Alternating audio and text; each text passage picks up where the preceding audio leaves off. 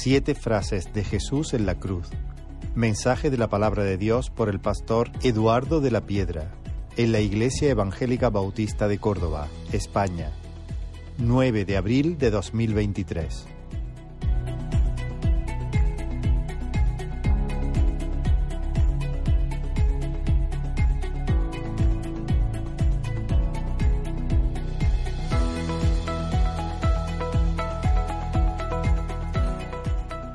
Qué bendición, qué privilegio poder estar aquí. La próxima vez que, me toque predicar en un día de bautismo, voy a pedir que sea el bautismo después, porque yo ya estoy emocionado y quebrantado de lo que Dios hace en medio de, su pueblo. Y, y justo cuando estaba hablando David, eh, venía este pasaje de Efesios capítulo 2. Pero Dios, que es rico en misericordia, por su gran amor con que nos amó, aun estando nosotros muertos en nuestros delitos y pecados, nos dio vida juntamente con Cristo por gracia. Por gracia sois salvos. Y juntamente con Él nos resucitó. Y asimismo nos hizo sentar en los lugares celestiales con Cristo Jesús. Amén, amén, aleluya, aleluya. Cristo ha resucitado, hermanos. Victoria, victoria. Domingo en la mañana, muerte ya no más poder. Así que si hoy vienes aquí a lo mejor enfermo, atribulado, preocupado, ¿por qué va a pasar con tu vida? Quiero decirte que la muerte no tiene la última palabra. Dios, Dios tiene la última palabra. Amén. Ahora, lo que quiero traeros sí que hay en mi corazón es cómo, cómo vamos a vivir estos días que nos quedan por delante. ¿Cómo vamos a salir de aquí? ¿Cómo vamos a tener el poder para vivir la vida cristiana después del día de hoy? Porque hoy Terminará el día y tú mañana tendrás que salir al mundo y a la calle y vivir realmente la vida cristiana en el poder de la resurrección de Cristo. Amén. ¿Cómo podemos vivir esa vida? Viviendo como murió Jesús. En la cruz, en la, en la manera en que Cristo murió el Señor nos enseña cómo debemos de vivir la vida cristiana hoy, mañana y el resto de nuestros días. Hermano, Jesús al morir nos enseña a nosotros cómo vivir. ¿Y cómo murió Jesús? ¿Cuáles fueron sus últimas palabras? En esta mañana quiero dejaros las siete frases de Jesús en la cruz. Amén.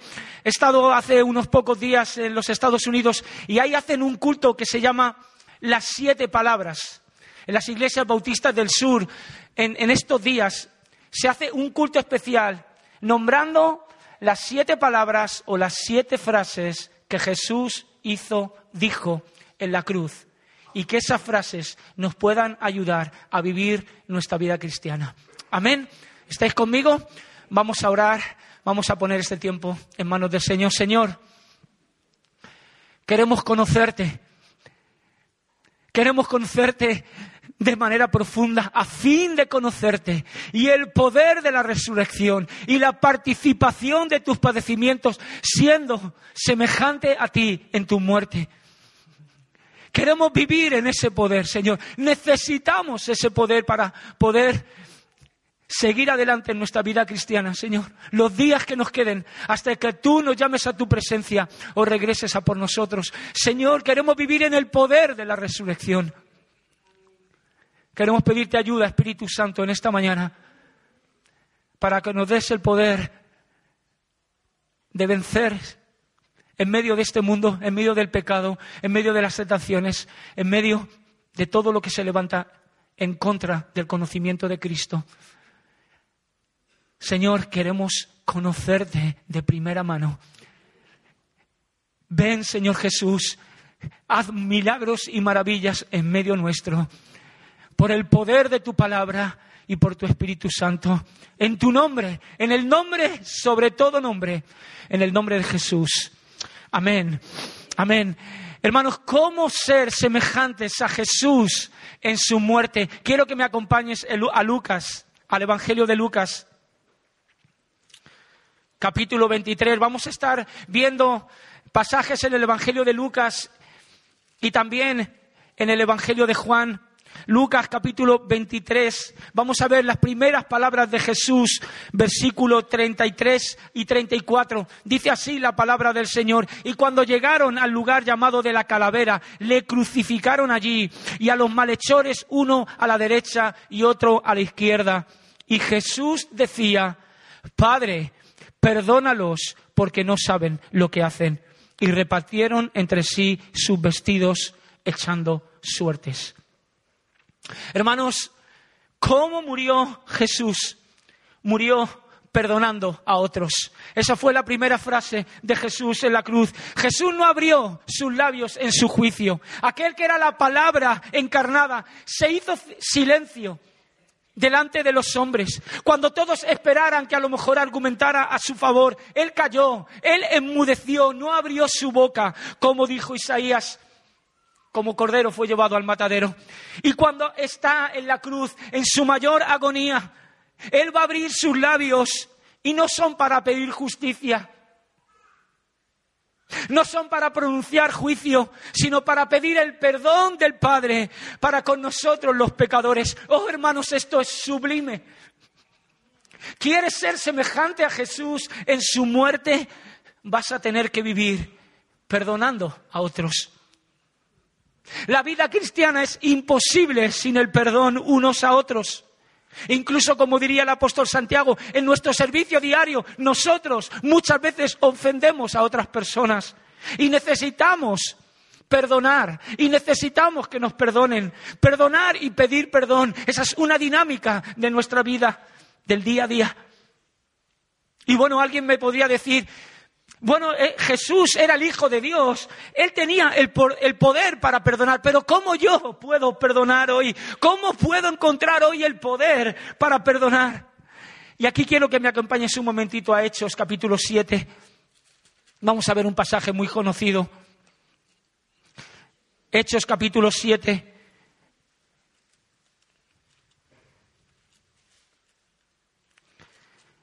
Versículo 55 al 60, sabéis ya a qué me estoy refiriendo, es el martirio, la muerte de Esteban, dice así el versículo 55, pero Esteban lleno del Espíritu Santo, puesto los ojos en el cielo y vio la gloria de Dios y a Jesús que estaba a la diestra de Dios, él vio a Jesús resucitado y dijo, he aquí veo los cielos abiertos y al Hijo del Hombre que está a la diestra de Dios. Entonces ellos, dando grandes voces, se taparon los oídos y arremetieron a una contra él y echándole fuera de la ciudad, le apedrearon y los testigos pusieron sus ropas a los pies de un joven que se llamaba Saulo y apedreaban a Esteban mientras él invocaba y decía, Señor Jesús, recibe mi espíritu. Y puesto de rodillas, clamó a gran voz, Señor, no les tomes en cuenta este pecado. Y habiendo dicho esto, durmió o murió. Wow, prácticamente las mismas palabras de Jesús en la cruz. Esteban era un hombre como tú y como yo, hermano y hermana. ¿Dónde encontró el poder para perdonar a sus ofensores? Mirando a Jesús resucitado, mirando lo que Jesús le había perdonado a él una pregunta, ¿qué te ha perdonado Jesús a ti? ¿Cuánto te ha perdonado el Señor a ti? Mira la cruz, mira el costo de tu pecado. Me gusta mucho esta definición. ¿Qué es el pecado? El pecado es un atentado infinito contra el ser más santo, infinito que existe. Por eso solo el Hijo de Dios y el Hijo del Hombre podían pagar el precio de nuestro pecado. Tenía que ser Dios para poder perdonar y tenía que ser hombre para poder sustituirnos. Necesitamos entender nuestra dimensión de nuestro pecado para poder entender la dimensión del perdón de Dios hacia nosotros. Oh, nuestro pecado es un atentado infinito contra el ser más santo e infinito. No se nos está perdonando cualquier cosa, se nos está perdonando algo impagable por nuestra parte. Así que nosotros necesitamos mirar a esa cruz, necesitamos ver a Jesús allí, pagando ese precio que no podíamos pagar. Y al que mucho se le perdona, mucho ama. al que sabe la realidad de su pecado, como ha contado David, al que sabe realmente lo que ha costado el perdón de sus pecados, ahora sí ya tiene el poder para perdonar a los demás sus ofensas, porque nuestras ofensas eran muchísimo mayores contra Dios que no las que nos han podido hacer los hombres a nosotros. ¿Cuánto te ha perdonado a ti el Señor? ¿Cuánto me ha perdonado a mí el Señor? Si yo miro horizontalmente, nunca voy a tener el poder para perdonar. Pero si miro al Cristo resucitado, si miro a la cruz, y si miro lo que Dios me ha perdonado en Cristo, voy a tener el poder de perdonar todas las ofensas, porque Dios me ha perdonado a mí todas mis ofensas. Pide en esta mañana al Espíritu Santo que te llene y que te dé el poder para perdonar, que entiendas hoy la magnitud de lo que se te ha perdonado en Cristo Jesús, para que puedas hoy dar el perdón a los demás. Ese perdón que a lo mejor tienes ahí durante años y años, que hoy el Señor, por su gracia, te dé el poder de perdonar a los demás, sabiendo lo que Cristo te ha perdonado a ti, porque el perdón te libera pero para eso necesitas ir con Jesús a la cruz. Necesitas ver a Jesús allí, muriendo por ti, perdonando todos tus pecados. Amén. Hay algo muy curioso en este pasaje, hermanos. Tanto Esteban como Jesús están ofreciendo ese perdón, no cuando los verdugos le están pidiendo perdón, sino cuando le están matando. ¡Wow! Como Esteban, libérate de esa carga. Jesús murió perdonando a otros cuando fue la persona más ofendida y la persona que nunca ofendió a nadie. Necesitas perdonar hoy. Mira la cruz. Mira a Jesús sentado a la diestra de Dios resucitado. Entiende la dimensión del pecado para poder perdonar a otros. La segunda la segunda frase en cómo murió Jesús está un poquito más adelante en Lucas 23. Lucas 23, versículo 43.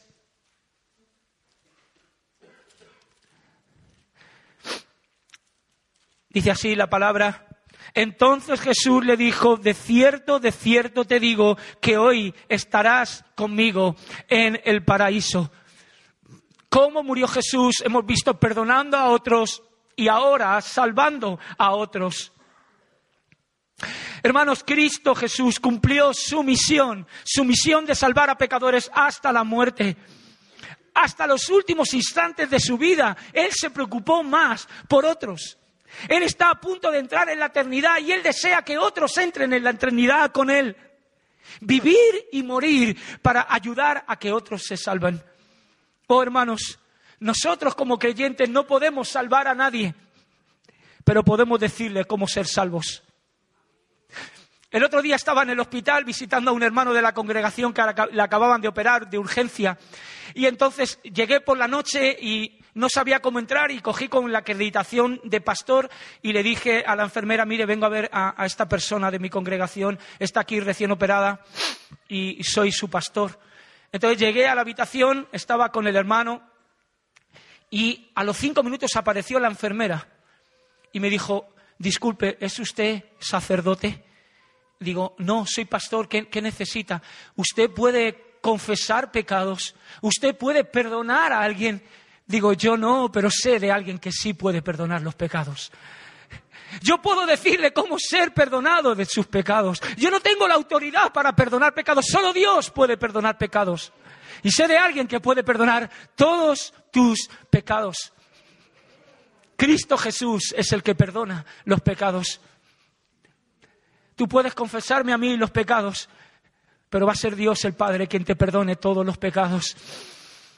Oh, nosotros tenemos que vivir como murió Jesús, ayudando a la gente a que se salve, preocupándonos por la salvación de los demás. Jesús se preocupó hasta su propia muerte de salvar a los pecadores y esa es nuestra misión como creyentes, es dar a conocer el mensaje de salvación que Cristo vino a buscar y a salvar lo que se había perdido y nosotros estábamos perdidos, el mundo estaba perdido. Pero Él murió en la cruz para salvar a los perdidos, para perdonarnos y darnos la vida que nosotros necesitamos, la vida abundante, la vida resucitada con Él. Por eso la pregunta también para nosotros en esta mañana como iglesias, ¿estamos cumpliendo la misión que nos mandó Jesús? Porque Jesús murió salvando, salvando a otros. ¿Para qué hacemos lo que hacemos? Lo hacemos para salvar a los demás. Jesús murió cumpliendo lo que predicaba. Yo quiero vivir, quiero vivir mi vida y quiero morir mi vida para que otros conozcan a Jesús. Amén. John Harper, un pastor en Londres, joven, a los 13 años de su ministerio ya tenía más de 500 personas en su congregación. Fue invitado por Moody, por un eh, evangelista muy conocido en Chicago, en los Estados Unidos, y le invitó que viniera a los Estados Unidos a predicar en la iglesia. Y él iba en el Titanic de viaje a Chicago. Iba con su hija, él era ya viudo, y iba con un tío suyo. Entonces, cuando llega el naufragio, él encomendó a su hija, al tío, para que se salvasen. Y él también dejó sus salvavidas para que otra persona se salvase. Y se agarró a un madero en medio del mar y se fue a buscar a la gente para predicarles el Evangelio. Una de ellas contó su testimonio. Yo fui el último salvado por John Harper. Él me preguntó en medio de la espesura del mar, ¿eres salvo? Y yo dije, no, pues cree en el Señor Jesucristo y serás salvo. Y desapareció entre las olas. Y hoy estoy aquí para contarlo decía este testigo. Wow, hermanos, Dios a veces nos va a poner en las situaciones menos pensadas para que nosotros podamos dar el Evangelio a las personas desesperadas, para que podamos ser instrumentos de Jesús salvando a otros. Es muy curioso en un libro que seguro que algunos de vosotros conocéis. Es un libro de C.S. Luis que se llama Cartas del Diablo a su sobrino. El diablo le da consejos a un sobrino para ser un buen diablo. Fijaros qué maldad, ¿no? Y él le dice así, el diablo le dice a su sobrino, si quieres ser un buen diablo, tienes que ser bueno con los desconocidos y malo con los conocidos. Wow. Repito, tienes que ser bueno con los desconocidos y malo con los conocidos. ¿Sabéis por qué este consejo es diabólico? Porque ahí está la semilla de la insensibilidad. ¿Por qué uno se puede volver bueno con los desconocidos, pero insensible con los cercanos, con los conocidos? Porque a los cercanos no a los desconocidos no los vamos a ver más. No vamos a tener que involucrarnos en sus vidas. No nos tenemos que mojar. No nos tenemos que preocupar mucho por ellos. Y esto me ha tocado especialmente, hermanos, en este tiempo. Yo puedo orar fervientemente por los que se pierden en el Amazonas, porque yo no los conozco, no voy a ir a lo mejor. Puedo ayudar a alguien en esta misma tarde que no conozco, pero me cuesta luego ayudar a los que tengo cerca. Me cuesta predicar el Evangelio a ese amigo, a ese familiar, a ese vecino, porque me tengo que involucrar con él. Porque me tengo que arriesgar. ¿Me entendéis, hermanos? Nos podemos hacer insensibles y olvidar para qué vivimos, para qué Dios nos ha llamado, porque Jesús vivió y murió para salvar a otros. ¿Para qué vives tú hoy? ¿Para qué vivimos hoy? En tercer lugar, y aquí quiero que me acompañes al Evangelio de Juan, Juan capítulo 19 versículos 26 y 27.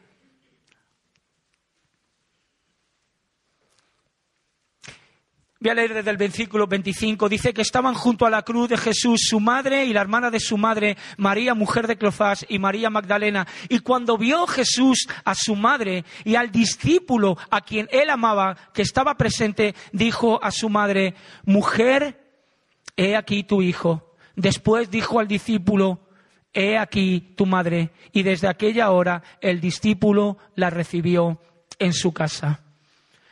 Hermanos, Jesús murió ayudando a otros, amando a otros.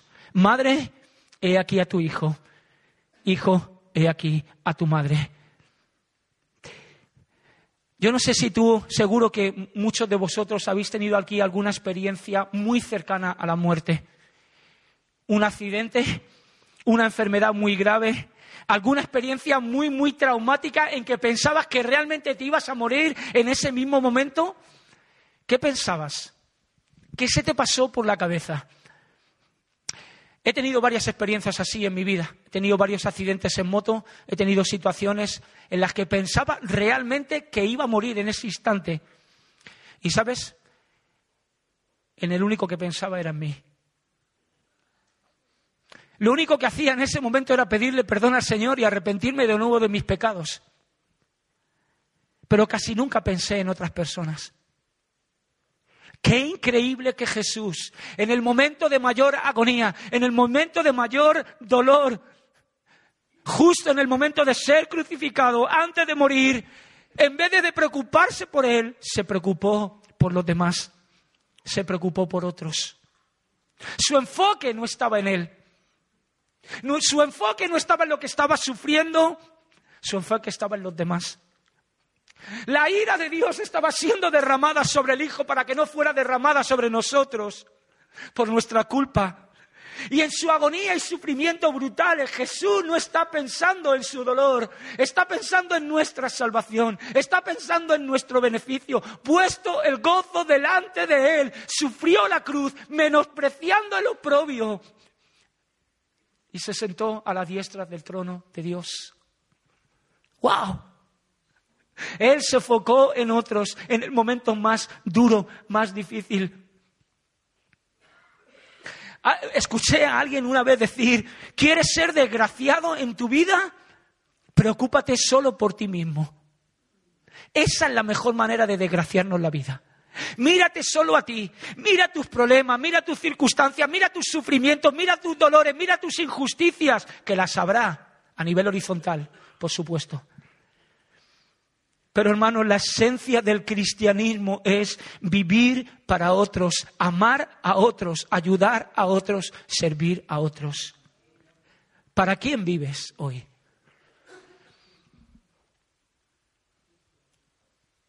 ¿Sabéis? Los que estamos casados, sabéis que el matrimonio precisamente es eso. Es dejar de vivir para vivir, para mí, para vivir para el nosotros es donarse, es entregarse, es amor verdadero. Maridos, amad a vuestras mujeres como Cristo amó su iglesia y se entregó a sí mismo por ella. William Good, el fundador, de una iglesia en Estados Unidos que se llama el Ejército de Salvación, a lo mejor alguno la habéis escuchado, era conocido por sus frases célebres. Y en un congreso anual ya William Booth estaba muy enfermo, estaba en el hospital, le pidieron que le mandara una nota con una frase para dar visión a la iglesia en ese tiempo. Llegaron al hospital, le pidieron que escribiera y el hombre ya en el lecho de muerte escribió en un papelito una, una nota. Y llegaron con la nota a la reunión y en la nota solo ponía una palabra. Otros, otros, otros. Hermanos, la vida cristiana es una vida enfocada en los demás, es una vida enfocada en otros, unos a otros. ¿Sabéis? Se repite más de 240 veces en el Nuevo Testamento. ¡Wow! Decía alguien, el que no sirve para servir, no sirve para vivir, me parece que era. El día en que tú y yo nos, nos olvidemos de mirar hacia afuera y ver que estamos aquí para servir a otros, para ayudar a otros a que se salven, habremos perdido la visión de por qué estamos aquí, por qué vivimos. ¿Por qué estamos aquí como iglesia? ¿Para qué vivimos? No estoy aquí para servirme a mí mismo. Estoy aquí para serviros. No estamos aquí para ser una ONG, hermanos. Posiblemente ellos lo hagan mucho mejor que nosotros. No estoy aquí para sentirme bien. Estoy aquí para serviros. Estamos aquí para serviros. Jesús dijo, el que vive pensando para sí, acaba perdiendo su vida. Y el que entrega su vida por los demás, ese es quien la gana. Aleluya. Mira, mira a los demás y empieza a servirlos. Porque cuando una persona solo vive para ser atendida, para que la llamen, para que la sirvan, es una persona enfocada solo en sí misma. Y tú podrás darle todo lo que ella te pida, pero siempre, siempre va a estar sola, se va a sentir sola. Mirad lo que dijo Jesús. Cuando el grano de trigo cae a la tierra y no muere, queda, queda solo. Si la persona no muere a sí misma, si la persona no renuncia a sí misma, siempre se va a sentir sola. Sola en medio de sus problemas, sola en medio de sus dolores, sola en medio de sus injusticias. Pero cuando tú empiezas a mirar alrededor y empiezas a ver la necesidad de la gente, te empiezas a olvidar de ti para pensar en los demás. Y ya nunca más te sentirás solo ni sola. Amén. ¡Wow! ¿Cómo murió Jesús, hermanos? Murió perdonando a otros, salvando a otros y amando o pensando en otros. La cuarta cosa está en Juan también, capítulo 19, versículo 28. Jesús murió necesitando a otros. Versículo 28. Dice así la palabra, después de esto, sabiendo Jesús que ya todo estaba consumada, consumado, dijo para que la escritura se cumpliese, tengo sed, tengo sed. Hermanos, en estas dos palabras vemos aquí la necesidad de la humanidad de Cristo. Jesús se hace vulnerable en esa cruz. ¿Os acordáis cuando él fue a la mujer samaritana y le dijo, dame de beber? Ahí se encuentran dos cansados, Jesús cansado del camino y esa mujer cansada de la vida. Necesitados de algo. Hermanos, la gente tiene sed del agua que nosotros tenemos y ni lo saben. Dale de beber. Tenemos que dar a beber ese agua de vida que quita la sed, que quita la sed de manera total y absoluta. Nosotros somos los agentes que Dios usa para dar de beber a este mundo sediento. Jesús, el agua de vida, ahora tiene sed y Él se deja ayudar. Y si Él tuvo necesidad como hombre, ¿cuánto más nosotros tendremos la necesidad de los hermanos, de ser ayudados? Porque el cristiano es alguien que vive necesitando a otros. Yo te necesito. Tú me necesitas. Somos una comunidad interdependiente. ¿Cuánto crees que necesitas a la iglesia? Oh, hermano, yo soy el único creyente en mi casa. Conocí al Señor hace casi 20 años. Y lo primero que experimenté cuando conocí al Señor fue el amor de la iglesia, sentir el abrazo de la familia de Dios. El otro día tuve una reunión con una muchacha que va a empezar a venir a congregarse con nosotros. Y ella me dijo, quiero congregarme aquí porque he sentido que esto es una familia, que es mi familia. Oh, hermanos, qué tremendo es experimentar el gozo de sabernos en la familia de Dios, en la familia eterna de Dios. Una familia que supera la muerte, una familia que es eterna y que yo necesito y que tú necesitas. ¿Cuánto crees que necesitas a la iglesia? Vivimos en un mundo completamente independiente. Yo le llamo la República de Ikea. Cada uno queremos ser la República independiente de mi casa. Yo no quiero necesitar a nadie. No tengo que necesitar a nadie. Yo puedo, yo solo. ¡Wow! En cambio Jesús nos dice, tú tienes necesidad, tú tienes sed, tú tienes necesidad de otros vivimos necesitando a otros. Somos una familia y nos necesitamos. Te necesito, te necesito, hermano y hermana. La quinta cosa la vamos a ver en el Evangelio de Mateo, Mateo 27, para los que tomáis notas. Mateo 27, versículo 46.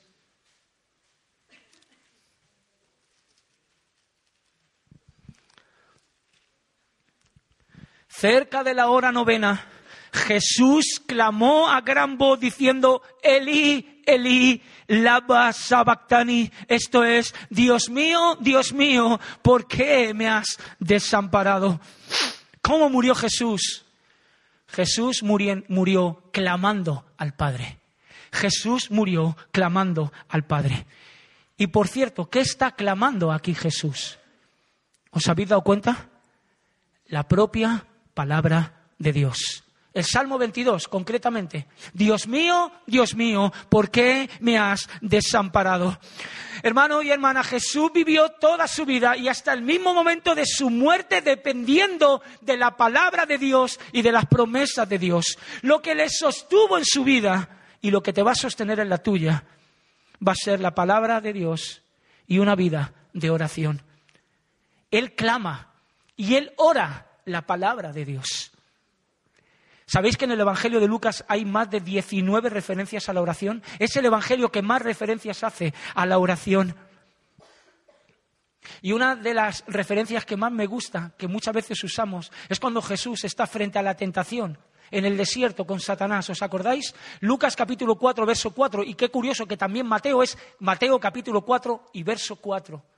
Y ante la tentación Jesús dice, no solo de pan vivirá el hombre, sino de toda palabra que sale de la boca de Dios. Amén. Hermano y hermana, frente a las presiones de la vida, Jesús se apartaba a orar, porque la vida cristiana no es solo para vivir para otros, sino también vivir en dependencia de Dios. No podemos vivir la vida cristiana sin ser dependientes de Dios clamar a Dios, orar a Dios. Jesús, en el momento de su abandono, Él buscó a Dios intensamente. Y el Padre lo sostuvo. Él fue sostenido por la palabra de Dios, por las promesas de Dios y por su vida de oración. Hermano y hermana, ningún hombre, ninguna mujer será más grande que su vida de oración. Dios ha concedido a la oración el poder de delimitar la obra en la vida de una persona. Mi ministerio estará delimitado por mi vida de oración, mi vida de compromiso con Dios. Y Jesús muere dejándonos una pregunta en esta mañana y una pregunta que yo quiero que tú te hagas también. Si es la primera vez que vienes aquí, si es la primera vez que has escuchado el Evangelio, si eres un invitado o una invitada, ¿Por qué Dios tuvo que desamparar al Hijo? Dios mío, Dios mío, ¿por qué me has desamparado? ¿Por qué Dios tuvo que desamparar a su propio Hijo? Para que Dios en esta mañana te pueda amparar a ti para que Dios ahora te pueda abrazar a ti. Para que por medio del Hijo, cuando tú crees en el Hijo, cuando tú te arrepientes de tus pecados, cuando tú abrazas al Hijo, ahora Dios te puede abrazar a ti. Dios desamparó al Hijo para poder ampararte a ti en esta mañana. Dios tuvo que castigar al Hijo para no castigarte a ti. Dios trató a su Hijo como si fueras tú, para que ahora Dios te pueda tratar a ti como si fuera su Hijo o su hija.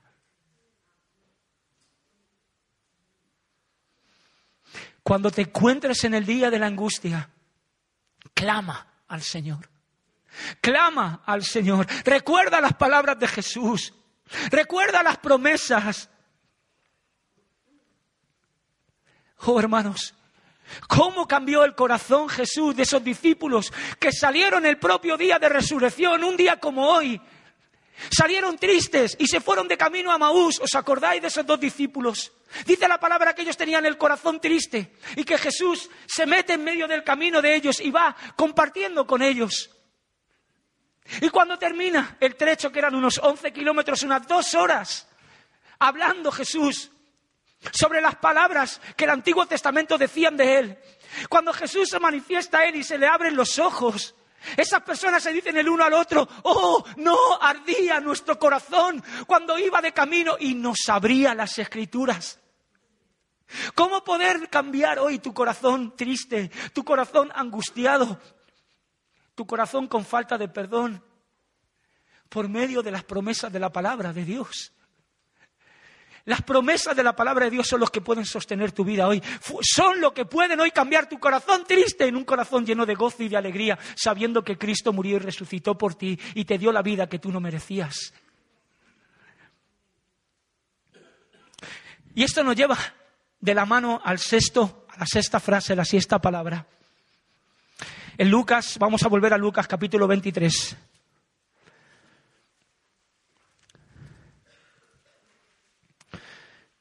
Versículo 46. Entonces Jesús, clamando a gran voz, dijo, Padre, en tus manos encomiendo mi espíritu. Y habiendo dicho esto, expiró. Padre, en tus manos encomiendo mi vida, encomiendo mi espíritu. Y habiendo dicho esto, expiró. ¡Wow! Hermanos, el desamparo de Jesús no le impidió a Cristo confiar en su Padre. ¿Os habéis dado cuenta? En la situación de mayor agonía, Jesús confía en el Padre. Cuando el Padre le está desamparando, cuando el Padre está derramando la ira, cuando el Padre está echando la cara a un lado para no ver el pecado, nuestro pecado sobre Él. ¿Qué situación hoy de impotencia o de desamparo estás sufriendo tú? ¿Qué injusticia estás recibiendo tú? ¿Qué dolor, qué enfermedad, qué cosas te está hoy preocupando? Oh, que eso no te haga desconfiar del Padre. Que eso no te haga desconfiar de tu Padre Celestial. Jesús muere en el peor momento confiando en el Padre. ¿Cuánto nos cuesta a nosotros confiar en Dios cuando lo estamos pasando mal? Cuando las cosas no salen como yo quiero. Te repito, el desamparo de Jesús no le impidió confiar en el Padre en el último momento. Yo te digo en esta mañana, confía el Señor, confía en el Señor y Él hará. No te desesperes.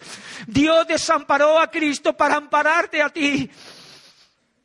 Y Jesús sabía que solo su muerte y su resurrección le haría volver al Padre y le daría la gloria. Jesús estaba sufriendo la mayor agonía jamás experimentada por nadie. Y dice la palabra que fue puesto gozo delante de él. ¿Cómo, cómo puede ser posible esto? ¿Cómo puedes experimentar gozo en medio de tal agonía? porque Jesús sabía que estaba obedeciendo al Padre, le estaba dando la gloria al Padre y estaba salvando a millones y millones de pecadores, como tú y como yo en el día de hoy. Así que confía en esta mañana, en medio de tu sufrimiento, en medio de las cosas que no entiendes, confía en el Señor. Por eso Jesús dice, Padre, glorifícame al lado tuyo con aquella gloria que tuve antes de que el mundo fuese. No te aferres a este mundo. No intentes agarrarte a las cosas de este mundo. Las cosas del mundo perecen, pero Cristo permanece para siempre. Cristo sintió el desamparo, sintió la soledad, el hambre, la sed, la desnudez, los insultos, el martirio. La traición del mundo entero, mi traición y la tuya, pero nunca perdió la confianza en el Padre. Nunca perdió la confianza en el Padre. ¿Cómo está hoy tu fe? ¿Cómo está hoy tu confianza? Cree, cree en el Señor Jesucristo. Cree en el Señor Jesucristo y serás salvo. Confía, descansa, descansa. Pon tu vida delante del Señor. Él desamparó al Hijo para ampararte a ti. Y terminamos, hermanos, con la última frase de Jesús en el Evangelio de Juan, capítulo 19, todos la conocemos, versículo 30. Cuando Jesús hubo tomado el vinagre, dijo, consumado es, consumado es. Y habiendo inclinado la cabeza, entregó el Espíritu. Tetelestai, Tetelestai, consumado es. Todo ha terminado, todo ha sido hecho. Jesús murió obedeciendo al Padre. Obediencia hasta la muerte. Obediencia a prueba de bombas. La vida y la muerte de Jesús se, se caracterizaron por una obediencia total al Padre. Y yo pienso, hermanos, que muchas veces nosotros podemos vivir una obediencia parcial. Le decimos a Dios, Señor, si tú haces eso, entonces yo hago lo otro. Señor, si tú me bendices en esto, yo me comprometo contigo en lo otro. Si tú me das lo que yo te pido, entonces yo te doy lo que tú me pides. Pero hermano, yo no veo a Jesús así. Yo no veo a Jesús jugando con Dios de esa manera. Yo veo a Jesús, un Jesús obediente hasta la muerte. Veo un Jesús diciendo, hágase tu voluntad y no la mía. Hermanos, nosotros obedecemos a Dios porque esa tiene que ser la respuesta natural ante un Dios soberano. Nosotros no, no, jugamos con Dios, no chantajeamos a Dios. La obediencia no es negociable para la vida del cristiano, ni tampoco es condicionada por lo que yo siento. Imaginaros a Jesús en la cruz, imagínate, esta escena no, no, no es real, pero imagínatela un momento. Imagínate a Jesús en la cruz, va a ser justo, le van a, crucificar y dice, bueno, Señor, la verdad es que yo no siento, no siento estar aquí. Uf, la que me van a liar aquí, me van a clavar ahora en las manos unos clavos de unos 16, 17 centímetros de largos. Me van a clavar las manos, me van a clavar los pies. Me han pegado ya una paliza de tres pares de narices. Me van a clavar una, una, una, una lanza en el costado, pues yo ya no siento morir. Imagínate que el Señor hubiera hecho eso. ¡Wow! Pero Jesús no fue así. Jesús obedeció hasta la muerte y muerte de cruz. Hermanos, la obediencia es una lucha de dos reinos. El reino del yo y el reino de Dios. Siempre, siempre. Todas las decisiones que yo tomo en mi vida se rigen por este principio. O hacer mi voluntad, el reino del yo, o hacer la voluntad de Dios. No nos podemos imaginar las consecuencias que tiene la, la, desobediencia en nuestras vidas, ni en las vidas de los demás. Mira lo que trajo la obediencia de uno y la desobediencia de otro. Romanos 5, verso 19.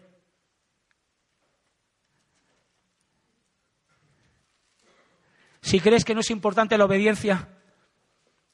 Así que como por la transgresión de uno vino la condenación a todos los hombres, de la misma manera por la justicia de uno vino a todos los hombres la justificación de vida, porque así como por la desobediencia de un hombre los muchos fueron constituidos pecadores, así también por la obediencia de uno, por la obediencia de uno solo, por Cristo nuestro Señor los muchos serán constituidos justos. Fijaros qué importancia es la obediencia para Dios y las consecuencias que traen en nuestras vidas. A lo mejor tus malas decisiones no han tenido unas consecuencias que tú hayas visto, pero eso no justifica tu desobediencia. La obediencia no es negociable para nosotros como cristianos. Y tú seguro que a lo mejor me puedes contar algunas de las consecuencias que han tenido tus malas decisiones. Oh hermanos, que la gracia de Dios se haya manifestado en nuestras vidas no significa que tenemos licencia para desobedecer o vivir la vida a mi manera. Como digo, el espíritu de Frank Sinatra, on my way, a mi manera. No. ¿Pecaremos para que la gracia abunde? De ninguna manera. Y hoy, no sé tú, pero vemos un cristianismo muy pragmático. ¿Qué significa eso? Que si yo tengo algo positivo o un beneficio de algo en lo que hago, aunque sea una desobediencia, pues nada, genial, no pasa nada, porque me ha dado lo que yo esperaba. Oh, hermanos, pero Jesús no opera así.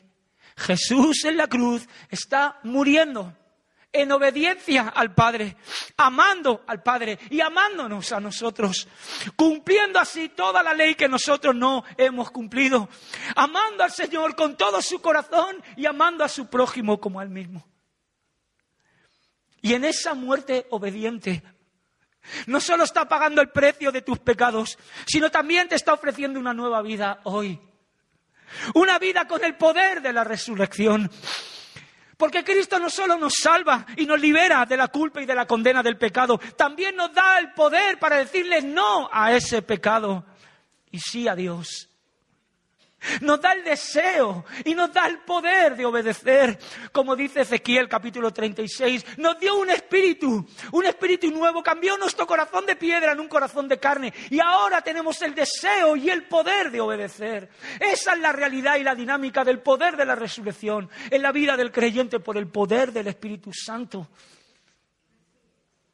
Así que, ¿cómo está nuestra vida de obediencia hoy? Porque hoy es el mejor momento para que tú analices tu vida delante del Señor.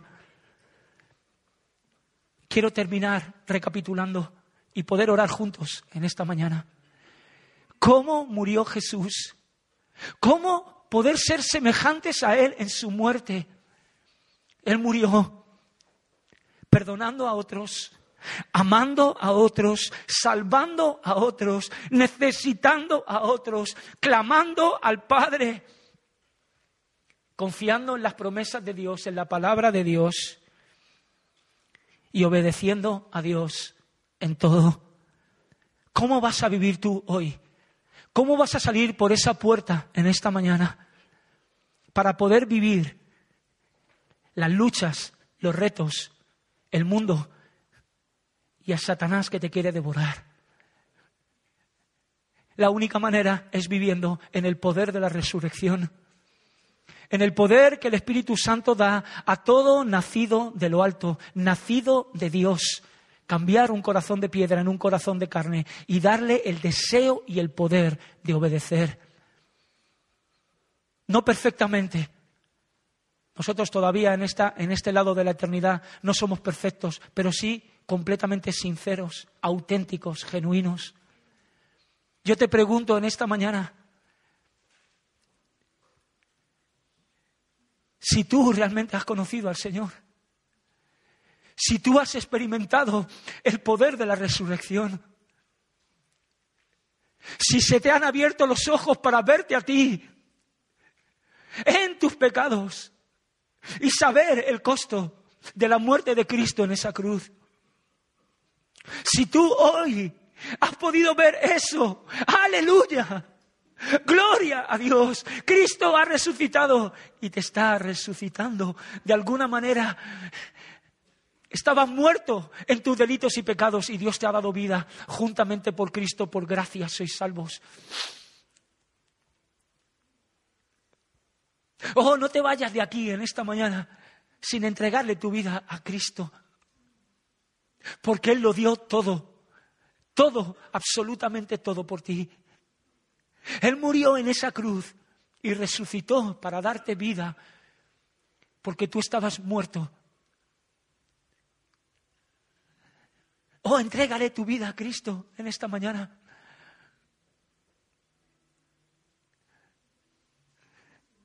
Él lo ha hecho todo, consumado es. Él ha pagado todo el precio. Él ha vencido a la muerte para darte a ti una esperanza frente a la muerte. Da igual en qué condición te encuentres en esta mañana. Si Cristo está en ti, tú eres más que vencedor. Y no hay nada que te separe de Dios. Ni la muerte, ni la vida, ni ángeles, ni principados, ni potestades, ni lo presente, ni lo porvenir, ni lo alto, ni lo profundo, ni ninguna cosa creada nos podrá separar del amor de Dios que es en Cristo Jesús. Así que en medio de esta vida que no entendemos, en medio de las circunstancias que no comprendes, que no entiendes, tú puedes tener esperanza hoy y puedes decir, aleluya, gloria a Dios, porque Cristo ha vencido y tú como hijo de Dios has vencido con Él, porque la victoria de Cristo es tu victoria. Así que que podamos salir de aquí esta mañana, hermanos, en el poder de la resurrección a fin de conocerle y el poder de la resurrección y la participación de sus padecimientos, siendo semejantes a Él en su muerte. Que el Señor os bendiga. Amén, aleluya.